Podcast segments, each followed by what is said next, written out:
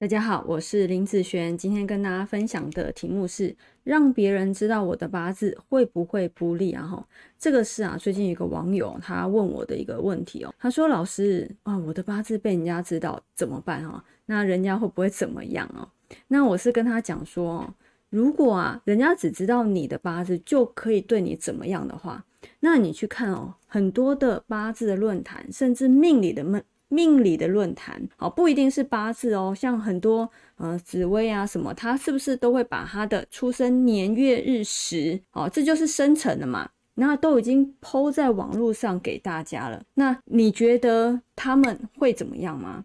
如果真的会怎么样，不会这么多人都抛在上面。所以基本上要对你有什么样的部分的话。他要拿到你的东西越完整，这个东西才有可能代表你啊。那如果这个东西是越模糊的时候，它是没有办法代表你的。就像只有一个八字，好，只有一个生辰是没有办法代表你，因为有可能这个世界上跟你一样生辰八字的人一样是有，好，一样是有，好，所以他找不到你。那你想想看哦，除了八字还有什么哦？可能再加名字，对不对？